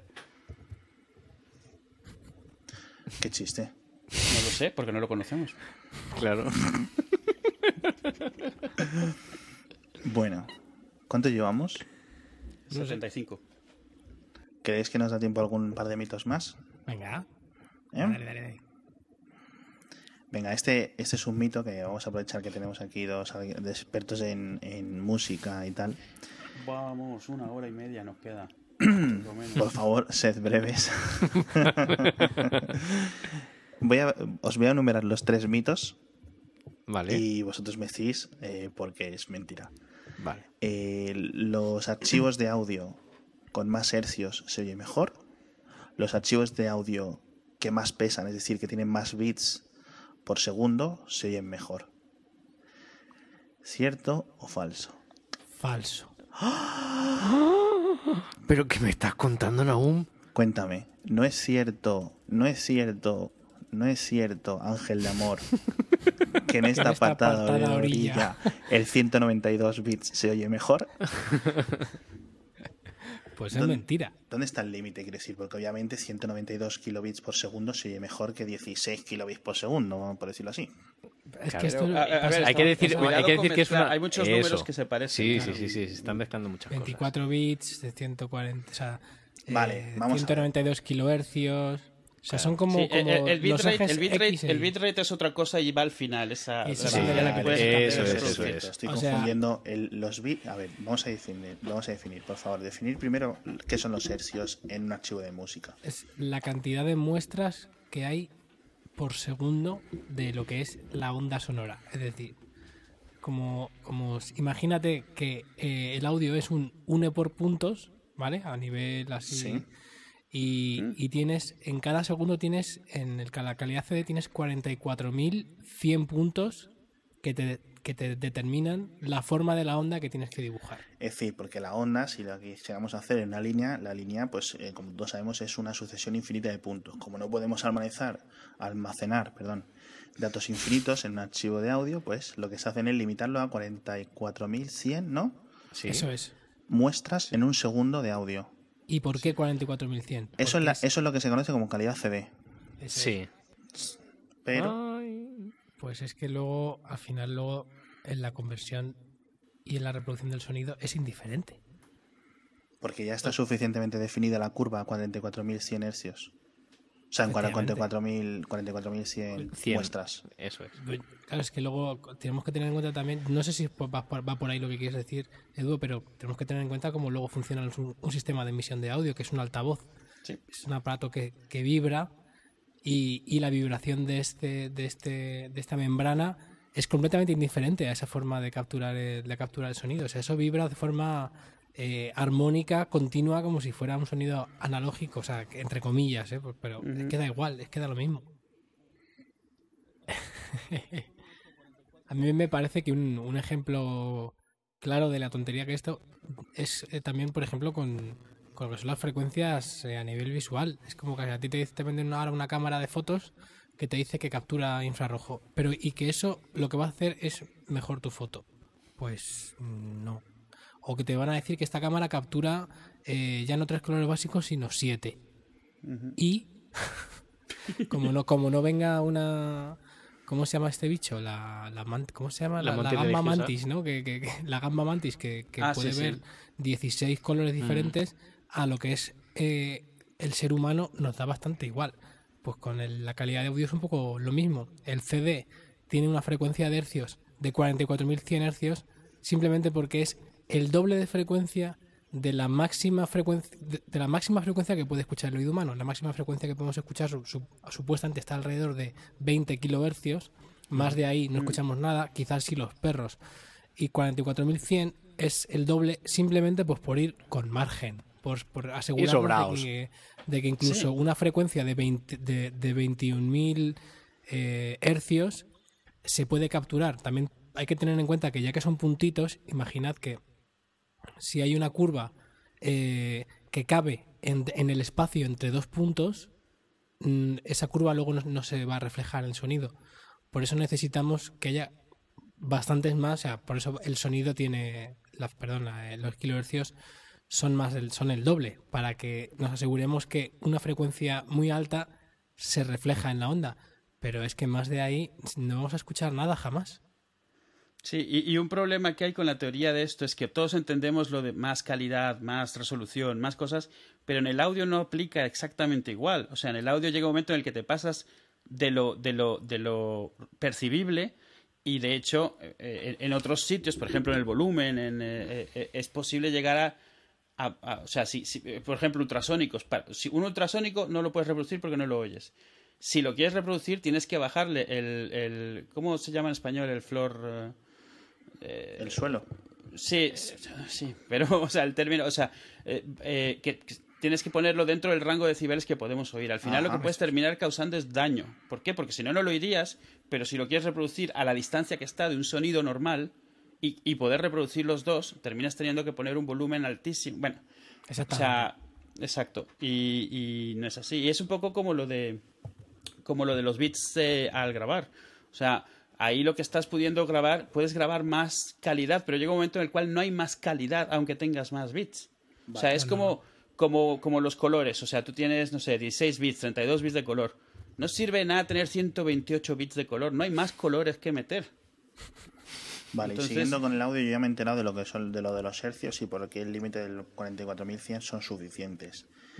Mm. A ver, ahora, lo de más bits se oye mejor. ¿Esto porque es falso? No, no, no, esa- No necesariamente falso, pero Es que los bits no tienen, tienen que ver con la calidad eh, de una manera, manera como lateral. Los Sí. bits lo que vienen a significar básicamente es el rango dinámico que tienes de, Mm. que tienes para disponible. ¿Y qué es el rango dinámico? Naum, explícalo. El rango dinámico es la distancia, eh, que, es, que es en decibelios, que como sabréis, el decibelio es una medida de referencia. En sí, un decibelio no es nada, sino que es un- una distancia entre dos puntos, básicamente. Eh, el rango dinámico en este caso es la diferencia entre el sonido más bajo que puedes eh, almacenar en un dispositivo y el más alto, teniendo en cuenta que depende de los bits, pues puedes grabar sonidos a más volumen y habrá más diferencia de lo que suele ser el ruido, el ruido resi- residual, que es una de las ventajas que tiene. Si tú tienes eh, un rango dinámico de 24 bits, el rango, el, el ruido residual que sueles tener siempre en la grabación está más lejos de la onda más alta que puedas grabar. Y eso, por ello, suele estar bien porque te, porque al final, cuando sumas pistas, sumas ruido, sumas ruido, sumas ruido, si la diferencia entre el sonido más, más bajo y el más alto es muy grande, se acumula en total menos ruido. Pero es que eso luego al final da lo mismo. Sí, todo eso al final, al, al hacer la versión final, Es lo desechas. Lo desechas. Sí que lo- al principio lo tienes por tener hueco. Por tener hueco para tu, tu propio rango dinámico, poder moverlo hacia donde quieras y que quede como quieras. Pero los bits en audio, puedes imaginarte que son como un cubo. A más bits el cubo es más grande, pero llega un momento en el cual no tienes más agua que meterle al cubo. Por más grande que sea el cubo, el límite de la calidad que podrías re- reproducir, tener, escuchar, etcétera, ya, la- ya has llegado a eso. No hay más Claro. eh, no hay más rango posible. Con lo cual, tener más cubo lo único que hace es ocupar más espacio, pero no, no tener más datos, no tener más información. Es como, imaginaos que estáis flotan- flotando en, en una habitación que está llena de agua y estáis flotando y estáis con la cabeza a, a 20 centí- centímetros de, de- del techo y tienes ahí tenéis la nariz ahí en ese hueco que hay aire, ¿no? En ese momento, ¿qué más os da si debajo hay un metro de agua o un metro y medio? O bueno, O, te- o si el techo está a 3 metros o a 20 metros. es que da lo mismo. O sea, tú lo que quieres en ese momento es que, que lo que esté sonando esté al- a un volumen aceptable y adecuado para lo que estás escuchando, donde lo estás escuchando. Muy, muy Y- chulo ese símil, está muy bien esa comparación, la voy a usar, ¿eh? Me ha gustado. Claro, es que, es que además hay que tener en cuenta que, que- que no tener más rango dinámico equivale a una mejor sensación, eh, una mejor experiencia a la hora de escuchar música, porque es que Mm. el- la experiencia de escuchar música es algo tan cambiante y tan variable como la Es vida misma. subjetivo. Porque tú escuchas música en tu casa, escuchas música en el metro, escuchas música en el coche y en cada momento hay sistemas de audio adaptados y especializados a ese tipo de, de entorno y no, no necesariamente el mayor rango dinámico te va a dar una mejor experiencia sonora en todos los casos. Puede haber algún caso, y con cierto tipo de música, además no con todos, en los que tener más rango dinámico puede ser una ventaja, pero es que en 16 bits hay suficiente rango dinámico para aburrir y poder escuchar de tu disco de música clásica y que cuando entra la, la orque- la- la orquesta entera se te mueva al suelo de la casa. Pero es que ¿para qué quieres más? Si es que y eso que puedas que distinguir cada uno de los instrumentos y aún así va sobrado. Claro, claro, sobrado. si es que es una Y, esto es, y eso sin entrar que el rango dinámico es un concepto que cambia como las modas. El rango dinámico hoy en día es totalmente diferente al que se usaba y con el que se grababa hace 10 años, hace 15 años. De hecho, Exacto. es una crítica común que se va perdiendo el rango din- dinámico porque cada vez todo está más ruidoso, más alto y hay menos distancia entre lo menos eh, alto y lo más alto en una grabación. ¿Por qué? Porque las mismas modas van empujando hacia ahí. O sea, la música se va haciendo un poco más alta, se va haciendo un poco más ruidosa por- para ser un poco mejor o, o- o preferible a la anterior. Pero Sí, al final de y cuentas eso ni es siquiera un- es algo absoluto. No- ya no es solo que sea subjetivo, sino que además está sujeto hasta a modas, vamos. Claro, claro, esto lo, lo hablamos Naomi y yo en un episodio de, de error de conexión, precisamente que estéticamente se puede usar eh, como, como un elemento más creativo, ¿no? A la hora de hacer una- un trabajo, una Claro. producción eh, de música. Es que la, la forma de... Estar apretado, de hecho, no sé si visteis la foto de esa que Sí, es lo que lo definía muy bien, Naum. Es, es que un la, bloque, la- sí. La- digamos que, que la forma en la que se escucha música también determina la forma en la que se compone la música. De la, de la misma Claro. forma que eh, al principio se hacía música pensando que le iba a tocar una persona en un bar, por ejemplo, o que se iba a cantar en un campo de algodón, y luego cuando se empezó a llevar la música a teatros, salas cada vez más grandes, la música ha ido evolucionando. De hecho, por eso existe una cosa que se llama rock de estadio, ¿no? Hay gente que hace música pensando exclusivamente en que le va a tocar en un estadio, o hay gente, por ejemplo, pues el jazz se toca en sitios más, más cálidos, donde se pueden diferenciar más los instrumentos. De esta misma forma, eh, el, la, cómo se escucha música ahora que en la cual es muy importante que suene muy fuerte porque la gente piensa que más fuerte suena mejor, cosa que es también otra, otra falacia. Eh, ha cambiado la forma de, en la que es la música. Entonces, por ejemplo, la música actual, el 90% de la música actual no tiene ningún beneficio de darle más rango dinámico, porque ya la, la, la, música está hecha de una forma en la que eso también da igual, ya en, la composición en sí no sirve de nada. Que me digas que puedes coger un disco de los 70, por ejemplo, o de los 60 que había más rango dinámico porque por la misma forma de producir de la época y lo quieres eh, eh, mejorar, lo quieres remasterizar y llevarlo al día de hoy eh, respetando la naturaleza original sin estas mierdas que hacen de, remix, o sea, de remaster y tal, guay. No hace, pero no hace falta que sea 24 bits, ni siquiera es que da lo mismo. Es que además lo que, lo, que, lo que pasa con estas cosas cuando se hacen es que precisamente se notan mucho más las imperfecciones de lo que son las grabaciones de la época, porque la tecnología era inferior, no, no era tan mm. evolucionada como ahora. Sonaba más cálido, sonaba más bonito, lo que tú quieras, pero, pero la forma de recoger no era tan precisa como puede ser ahora. Y, de hecho lo que mucha gente defiende cuando defiende que se oía más cálido es precisamente que se oía, pues, se oía el ruido del ambiente, sobre el polvo en el vinilo, o sea, las imperfecciones precisamente porque les da cierta nostalgia, cierto o sea, para ellos se oye menos antiséptico porque tiene imperfecciones, pero al final de cuentas esto es igual, es subjetivo, es como como que te dé nostalgia ver a la gente actuando mal porque eran amigos tuyos, al final de cuentas. Lo asocias a un sentimiento, pero no. Bueno, eso también hay otra, otra, esto es otra discusión, ¿eh? sobre las grabaciones, la perfección de la interpretación o el sentimiento, ¿no? Pero no nos vamos a meter aquí esto hoy. Vale, y el último mito es el de los, eh, eh, ahora ya que ya he podido entender el de los bits, el de los kilobits o kilo, kilo, kilobits por segundo. Por segundo. ¿Dónde está el, límite? Sí, el del MP3 dices. A ver, una cosa que hemos una cosa aplicable para las tres. Estamos diciendo que más no es mejor, pero depende de qué más. Exacto, yo entiendo claro, por ejemplo, hay una diferencia es relativo. entre 16 y 32, pero más allá de dónde, en un MP3, por ser la gente es lo que más conoce, a partir de cuántos kilobits por segundo deja de percibirse mejoría en el archivo del audio.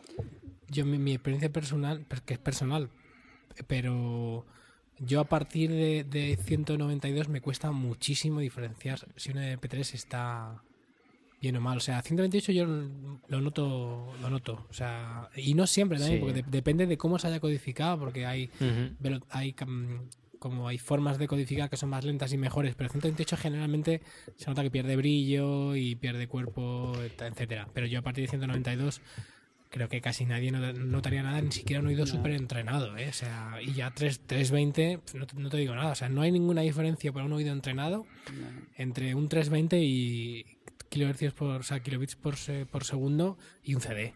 No, no hay diferencia. obviamente hay También dos factores importantes ahí y es la calidad de lo que viene, o sea, si eso es. El, original era una mierda, pues no hay bitrate que le salve. Eh, y la otra es influye mucho cuando se haya hecho. Bueno, el bitrate para empezar no es absoluto, depende del algoritmo. En un MP3 no es lo mismo que en una C que, en otros. O sea, al final de cuentas es el límite en el cual este algoritmo en especial deja de ser distinguible. Eh, en el caso de MP3, 192 es más o menos como por, por matemática y por aficionados lo que se considera como el límite de que a menos de que tengas un oído eh, privilegiado, no vas a notar diferencias y aunque lo tengas, probablemente tampoco. También depende de, dónde lo estés escuchando y cómo lo estés escuchando. Quiero decir, si lo estás escuchando en un portátil Asus, eh, en, en, un sin cascos ni nada, en mitad de un Starbucks, te da exactamente igual. Lo puedes oír a 128 que lo vas a oír eh, igual de mal. Entonces depende si los cascos que te dan en el, en el, en el, Renfe o cosas así. Sí, aquellos que van por aire, amarillos. y, y, la otra es, si es un MP3 muy viejo, sí que es cierto que los, los algoritmos y códex originales de los años 90 y eso eran bastante malos, eh, se usaban bastante mal porque era algo muy nuevo todavía y... y sí que es posible que incluso un bitrate algo alto se oiga mal, pero porque introducían muchísimos artefactos y ruido y, defectos. Hoy en día esto ya no pasa, pero es cierto que todavía hay muchos de esos programas que siguen con esos parámetros hoy en día. ¿Sabéis una cosa que esto es además experiencia mía propia y empírica total? O sea, eh, lo, he comprobado en mi propia carne. ¿Sabéis dónde se nota mucho esto? En, en, un, en un bar, en una mm. sala de conciertos. Tú pones un MP3 a 192 y lo oyes guay. Te lo pones el mismo comprimido a 320, o sea, hecho en el momento si quieres, ¿eh? Y ahí sí que se nota la diferencia. Por el tipo de, escuchas de sonido que respira más, porque el equipo suele ser mejor. En general, estoy hablando de sitios en los que se escuche música, ¿eh? no en cualquier bar de, de tomarte una caña y unas tapas.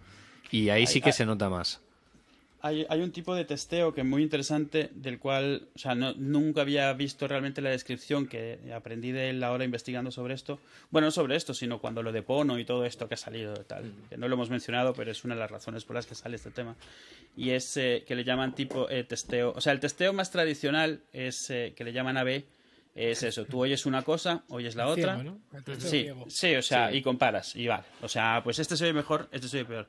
Pero hay un tipo de testeo que se usa mucho en audio que se llama ABX, que es eh, tú escuchas uno, escuchas otro, y luego te ponen uno al azar y tienes que decir cuál de los dos era. O sea, no es comparar y decir cuál se oye mejor, sino identificar cuál es. Con lo cual, se quita ese subjetivo, no, importa si sabes o no sabes cuáles eran los originales, porque, o sea, tú mismo ahí vas a demostrar realmente si los puedes distinguir. No es un test para medir calidad, sino para medir si realmente puedes distinguirlos. y, hay sitios en Internet donde te puedes meter y te ponen los clips y donde puedes darte cuenta, o sea, si, si, si aciertas alrededor del 50%, es que no estás acertando. Así es como funciona esto. Entonces te puedes meter, te ponen clips a, a, toda cantidad de bitrates y a toda cantidad de, velocidades, de, resolución de calidad y, a ver qué tal lo haces. Y, yo creo que mucha gente descubriría ahí, por lo pronto que son bastante menos, tienen bastante menos criterio eh, audiófilo del que se imaginan. Eh, esto, es un, esto es un poco como los vinos. Sí, sí, sí, sí, por supuesto. O sea, en el sentido de que mucha gente ha descubierto pues que no distingue realmente nada, que, que, que, tiene mucho cuento encima. No digo que el tema como tal tenga cuento, pero mucha gente sí que lo tiene. A lo mejor ni siquiera se da cuenta. Porque al final de cuentas a ti te gusta sentir que eres un experto y que te reconozcan como tal por el simple hecho de que nadie te ha puesto a prueba y ni tú mismo te has puesto a prueba y tú mismo te lo crees. O sea, hay mucha gente que piensa que es más audiófila de lo que probablemente es. Yo, yo conozco gente que literalmente se bajaba MP3 a, a 128 y en iTunes los convertía a 320, eh, así, tal cual, y te decía que se oían mejor. Y, no sabías ni por dónde empezar a explicarle, porque ellos lo que habían entendido es que a 320 se oye mejor. O sea, ya está. O sea, como magia. Es como te bajas un JPG comprimido al, al 10% y le subes al 90% y ya según tú se va a ver mejor. Pues no. O sea, pues esto era así, tal cual. Claro, la, información que se pierde no vuelve. Sí, sí, la información solo se pierde, nunca la recuperas. Entonces, por eso es que cuando grabas desde el principio, grabas con mucha más, mucho más hueco, porque al final vas a terminar perdiendo, siempre acabas perdiendo en todas las conversiones. Todo el audio, a final de cuentas, termina siendo analógico. Siempre vas a tener pérdidas por conversión. Lo que me ha quedado claro es que, eh, a ver si tengo razón, es que es más, mucho más importante el equipo con el que escuches ¿no? Que digamos que los archivos de audio, en este caso. Bueno, son todas las partes. o sea, pero que si una vez que eh, eh, consigues más con unos buenos cascos, unos buenos altavoces, que con la diferencia entre 320 y 192, por ejemplo. Totalmente. Exacto. Es que también por eso em, existen cosas como el THX, ¿no?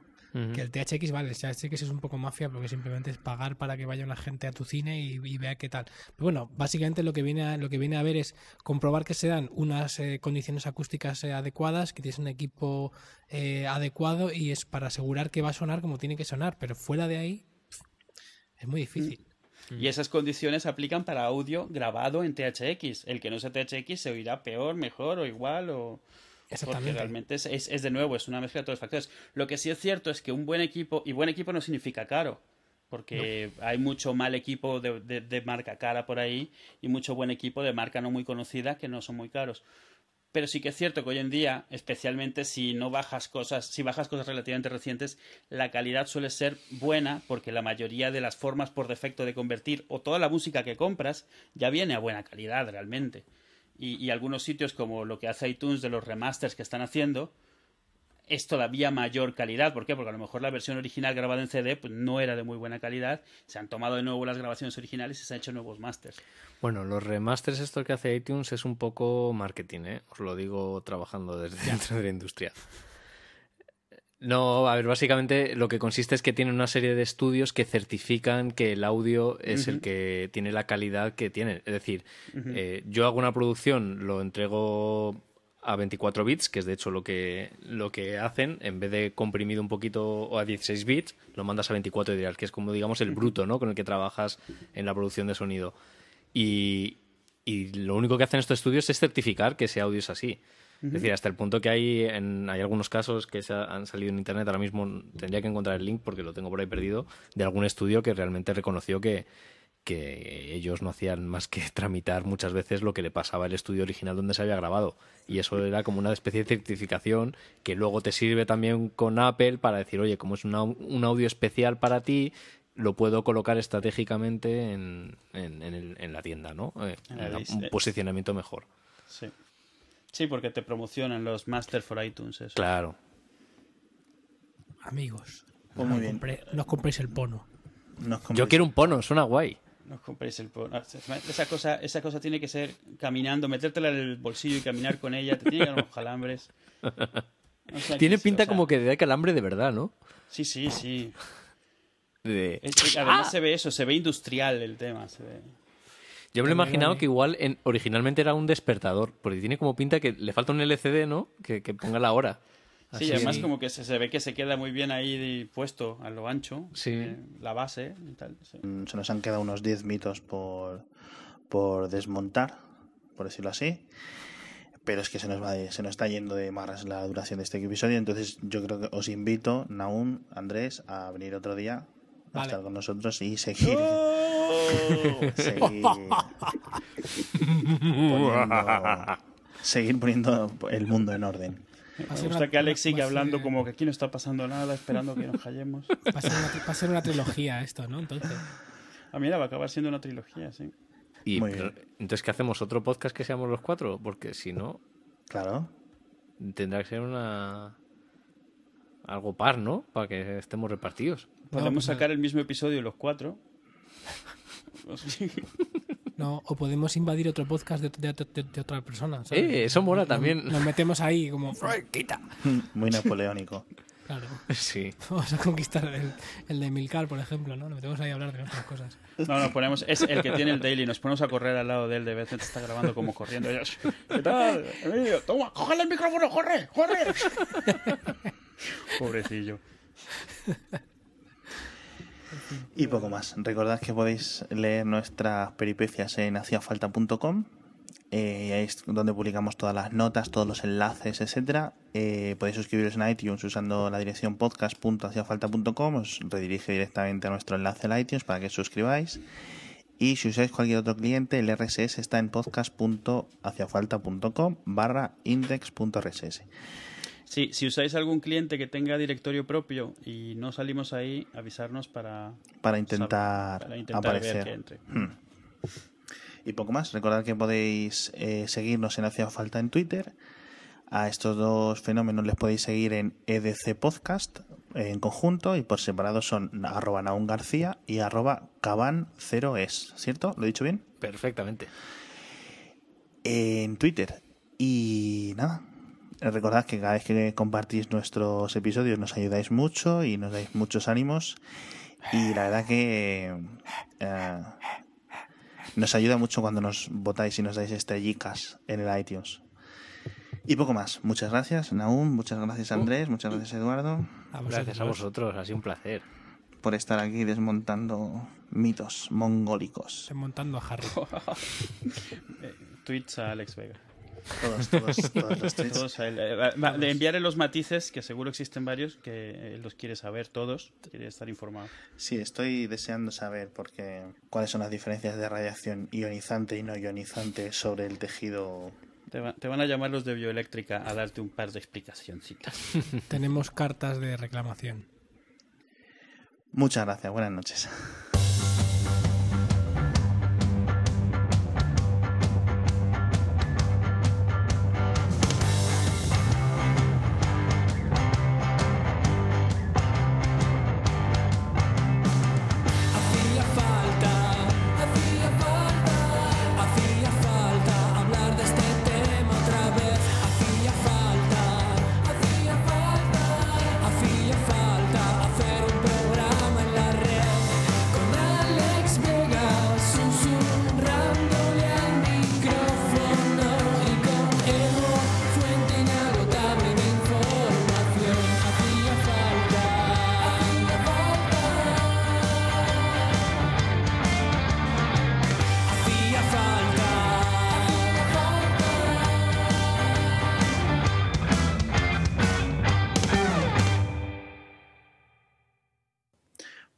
Momento que decimos el mito, pues hay que el resto de los que no lo hayan dicho hay que empezar a saltar.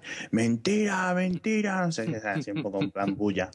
Sí, sí, sí, Por ejemplo. Por ejemplo. El plan que, que teníamos yo y yo. y- Sí, sí, sí. El sí. plan que tenía yo ya está. Y como he dicho, eh, como el gilipichis este no ha dicho nada, pues nada. Él quiere tener un podcast serio. Yo os digo una cosa, no he podido prepararme absolutamente nada.